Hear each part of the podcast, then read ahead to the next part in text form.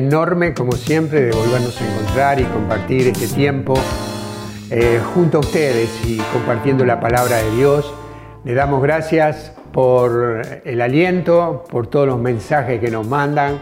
Eh, suscríbete a nuestro canal eh, y bueno, le damos gracias por estar ahí y en este tiempo donde ya prácticamente estamos definiendo este año 2020 eh, nos preparamos para un año seguro y una Navidad hermosísima. Eh, vamos al mensaje que René nos trae hoy, que es un mensaje también de esperanza, porque cuando Dios obra en nuestras vidas con milagros, con cambio, con transformación de vida, nos alienta. Vamos a escuchar la palabra que René nos trae y bueno, y le damos gracias a Dios por la vida de cada uno de ustedes y bueno, y vamos al mensaje.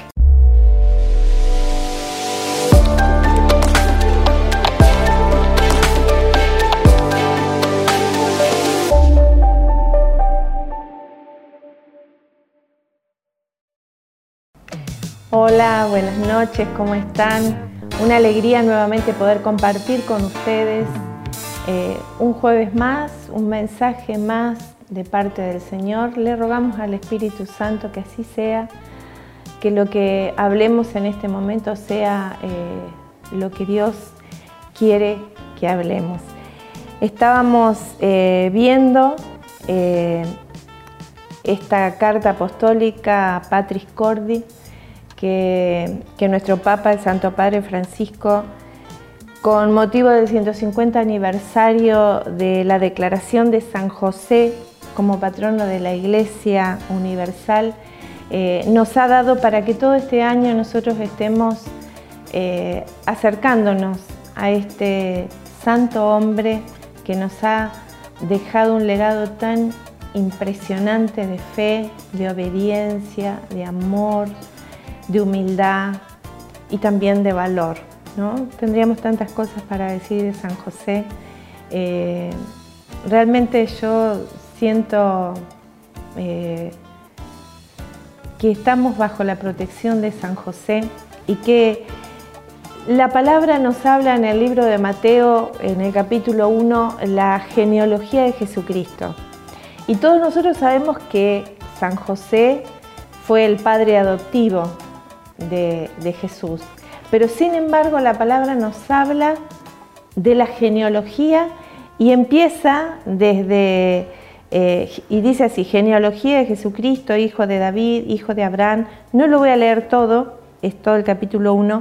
Y en el versículo 16 habla de todos los, los, padres, los descendientes. Y en el versículo 16 dice, Jacob fue padre de José, el esposo de María, de la cual nació Jesús, que es llamado Cristo. O sea, hay un legado impresionante de, mostrarnos aquí en este capítulo 1 del libro de Mateo que nosotros no podemos dejar de lado, no podemos dejar de lado la, la hermosa figura de San José como padre adoptivo. También como María, que fue elegido entre todas las mujeres de todas las épocas, San José también fue elegido por el Espíritu Santo para ser el padre adoptivo de Jesús. Y acercándonos a la Navidad, eh, ya estamos, hace unos días celebramos eh, el 8 de diciembre a María y estamos preparándonos en este tiempo de Adviento, en este tiempo de preparación para el nacimiento de Jesús. Qué bueno, ¿no? Porque a veces nosotros en esta época hay tantos problemas en la familia, que vos venís conmigo, que yo, que el, año pasado pasaste allá, que ahora tenés que estar acá, que hay este pariente que no me lo banco. ¿Cuántas cosas de estas decimos, verdad? Eh, bueno, pero nosotros hace unos años el Espíritu Santo nos reveló algo que, que, bueno, que es tan importante que lo tengamos siempre presente. No existe una Navidad perfecta. Miren, no lo fue para San José y para María, no lo fue y para Jesús, no lo fue. Ellos tenían otros planes.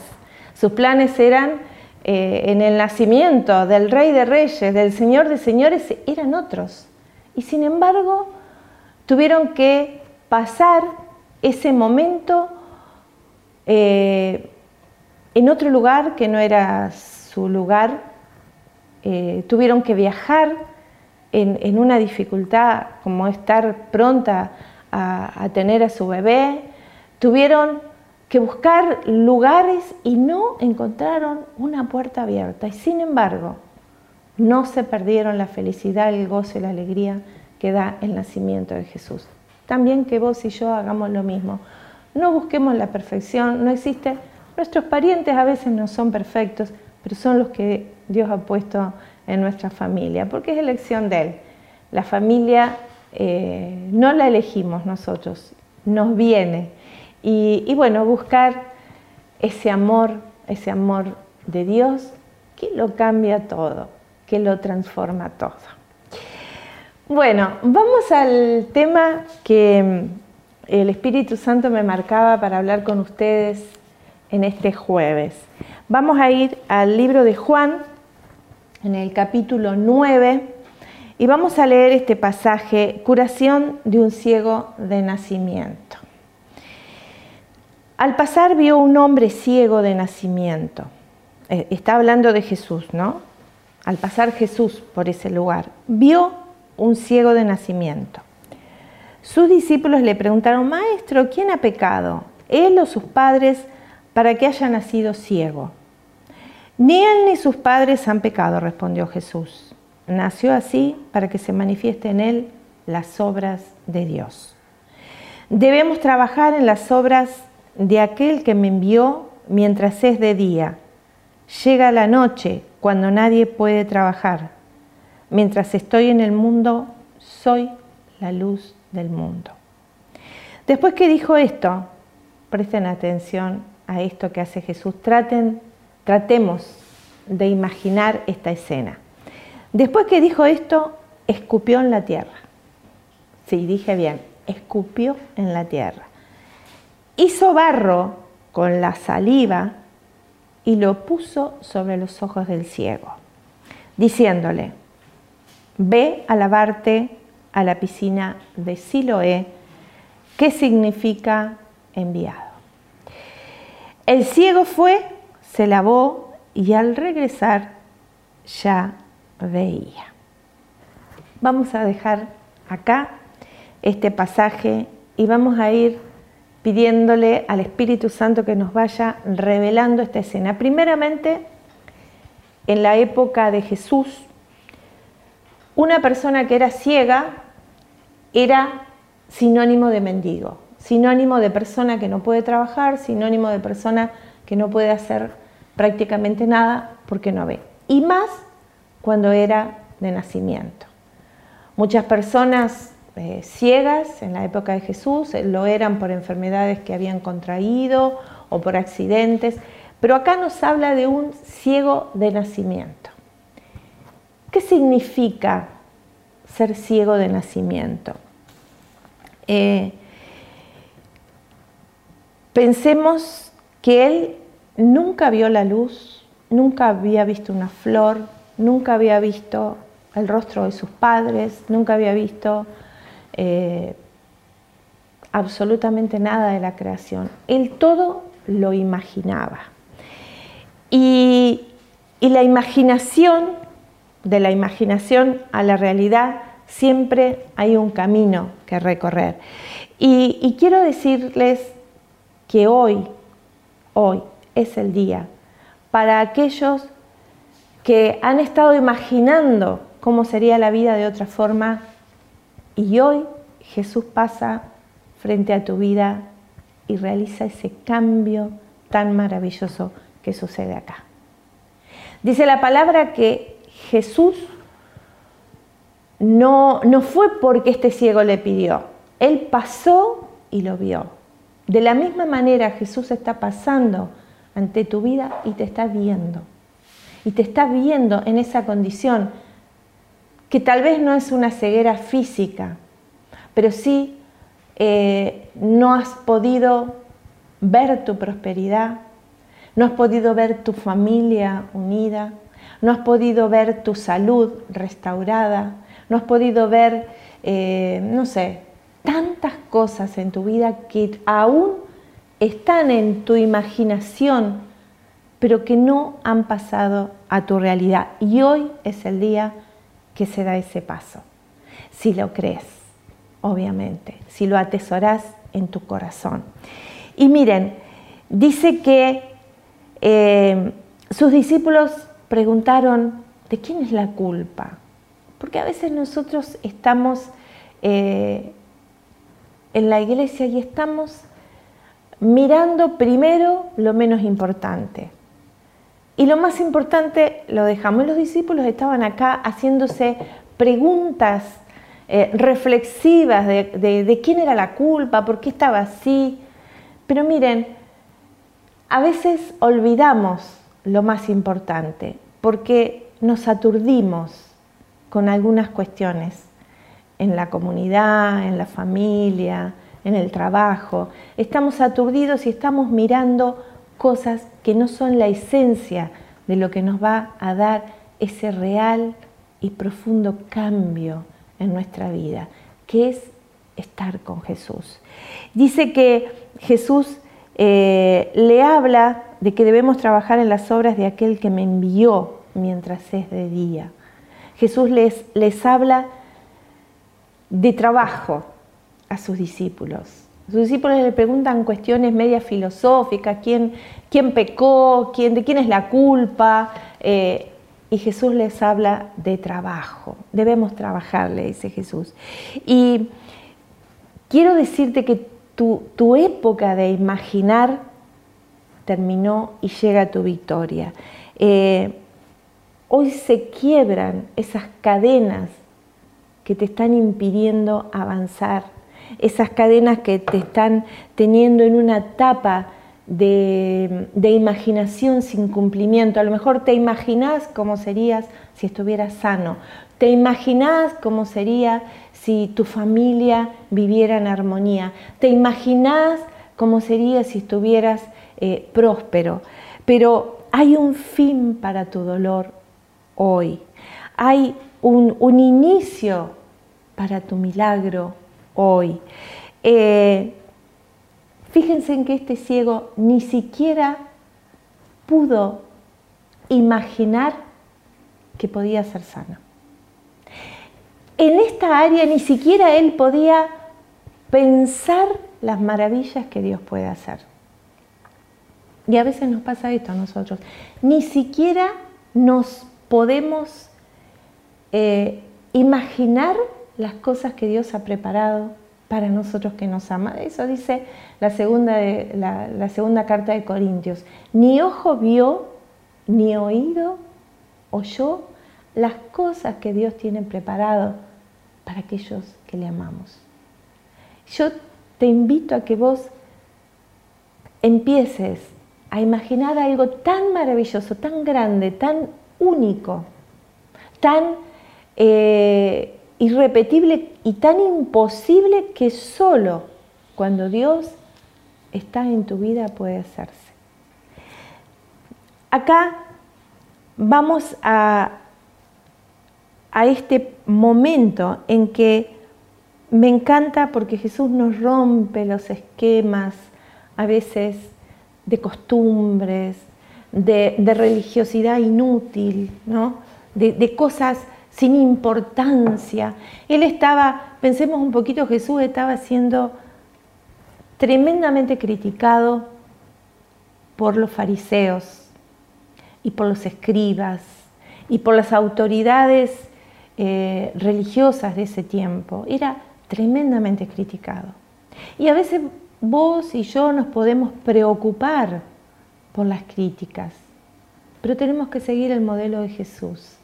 Él seguía adelante, sin importarle las críticas, a él solo le importaba hacer lo que el Padre le mandaba. Y eso tiene que ser lo que ocurra en nuestra vida. Realmente, cuando te critican, en realidad te, te tendrías que poner un poco contento, porque si, bueno, algo estoy haciendo, porque cuando te critican por lo que haces es porque estás haciendo algo. No he visto personas que reciban crítica cuando no hacen nada, siempre viene de parte de un hacer. Y Jesús escupe, escupe en el barro y ahí con su saliva hace como una pastita, dice así la palabra, hizo barro con la saliva y lo puso sobre los ojos del ciego. Creo que él fue al principio. Nosotros somos, este, este, ciego era de nacimiento, ¿no? Dice la palabra, por algo nos aclara que era de nacimiento. ¿Y cómo fuimos creados nosotros? Dice la palabra en el libro de Génesis que Dios hizo barro y ahí nos creó, nos moldeó y después sopló. Y ahí comenzamos nosotros. Me parece que tiene que ver con ese principio del barro, de que somos barro en las manos del alfarero. Qué linda esa expresión. Y ahí dice que después que hizo barro con la saliva, lo puso sobre los ojos del ciego. Vayan imaginando esta situación, diciéndole, ve a lavarte a la piscina de Siloé. Y aquí me encanta Jesús, me encanta este momento. Pensemos un poquito, este hombre era ciego, no veía, y Jesús encima le pone barro en sus ojos. ¿Te ha entrado alguna basurita vez alguna vez en el ojo y tenés una molestia tremenda? Eh, y esas penas, cuando las sacás, es apenas una pelucita, pero que te entró en el ojo y te molesta tremendamente. Jesús le, puso dos eh, plastones, diría yo, no sé cómo se dice, de barro en los ojos. Y así le, le da una orden. Ve a lavarte a la piscina de Siloé. La palabra no dice que eh, dice que Siloé significa enviado, pero la palabra no dice que Jesús le dijo, bueno, que te acompañe uno de mis discípulos para que no te caigas. Eh, no dice, bueno, yo te acompaño, no, le da una orden. Y esto es importante que lo tengamos en cuenta. Siempre, siempre, siempre que hay un milagro, hay una parte nuestra que tiene que ver. Eh, nosotros hace unos tres años recibimos un milagro eh, hermoso, un milagro muy, muy impactante para nuestra vida. Pero antes de ese milagro, nosotros pasamos momentos muy difíciles, muy difíciles, que tuvimos que caminar en fe, seguir caminando a pesar de esa dificultad. Y siempre que Dios te va a dar un milagro, hay un desierto por el que pasar, hay un sacrificio que hacer. Muchas personas están tan acostumbrados a sus problemas que no quieren cambiar la actitud de su persona, de su, disposición para recibir las soluciones prefieren quedarse en el problema y no hacer cosas diferentes. Y no es lo que Jesús nos pide. Este hombre, este hombre eh, salió a los tumbos. Yo me imagino cuántas veces se cayó, cuántas veces se tropezó, cuántas veces eh, le molestaban sus ojos, le molestaba los golpes de su cuerpo, pero él siguió hasta Siloé. Y dice la palabra que ahí lavó sus ojos y vio. Y, este es un, milagro que nos muestra el poder de Dios de una manera impresionante. Porque en el Salmo 146 la palabra nos habla de, miren, dice en el Salmo 146, el Señor libera a los cautivos, abre los ojos de los ciegos y endereza a los que están encorvados. Esta es una manifestación del poder de Dios. Y te pregunto, ¿vos crees que Jesús no lo puede hacer en tu vida hoy? Claro que sí. Él es el mismo ayer, hoy y siempre. Pero hay algo que vos y yo tenemos que hacer. En el libro de los Proverbios, en el capítulo 13, dice la palabra que, eh, que tenemos que movernos, que tenemos que ser diligentes, que, que, no, que no, podemos eh, ser perezosos. Eh, dice que la pereza, la pereza atrae la desgracia y, el ser diligentes atrae las riquezas. Necesitamos ser diligentes en la vida de fe. Necesitamos movernos y hacer algo. Eh, Dios no funciona como el genio de la lámpara de Aladino. No, no es así Él.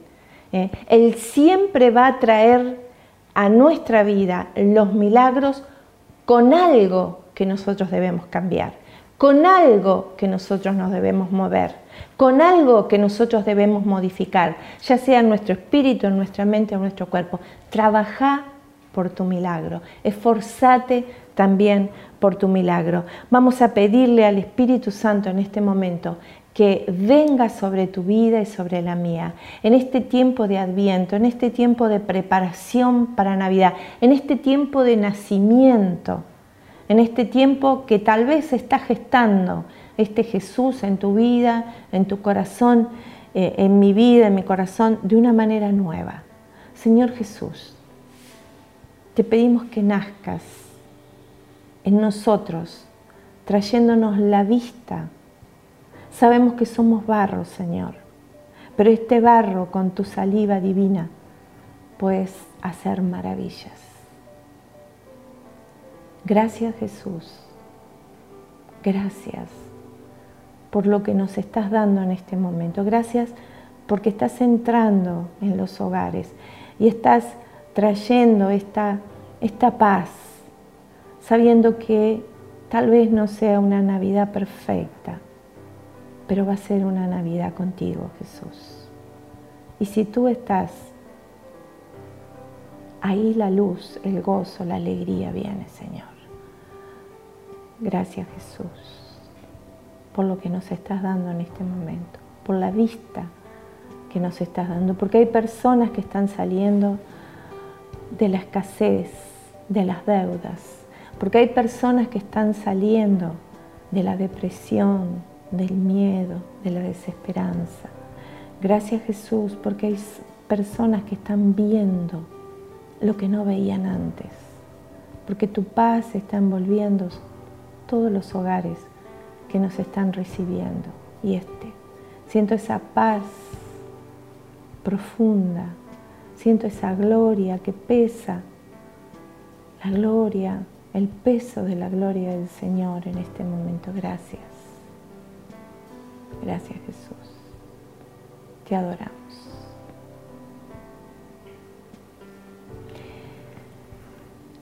Bueno, nos despedimos de ustedes hasta el próximo jueves. Y mientras oraba se me venía un milagro que quiero compartir con ustedes, que recordé hace muchos años que me enteré de esto, eh, en una misa, una anciana que había perdido su vista ella eh, lo contaba Blanca Ruiz. Dice que ella fue y el sacerdote le dijo, acá no quiero que hagan alabanza, no quiero que, levanten los brazos, no quiero que hagan nada. Entonces, bueno, ella obedeció al sacerdote, pero le pidió a Jesús que hiciera, que hiciera su obra igual, ¿no? Y dice que esta anciana, cuando recibió la Eucaristía, dice que dijo, se acordó de este pasaje y dijo, si vos Jesús, eh, con tu saliva y el barro, hiciste un milagro, yo quiero ver. Y dice que de la saliva de, su boca, al recibir la Eucaristía, ella eh, se lo puso en la mano y tocó sus ojos y en ese momento ella vio. Sé que ahora también hay un milagro que está a la puerta de tu, de tu vida para que veas. Que Dios te bendiga y de corazón un abrazo enorme en Cristo y que María y San José también te abracen ahí en tu casa, la Sagrada Familia. Tenelos como modelo.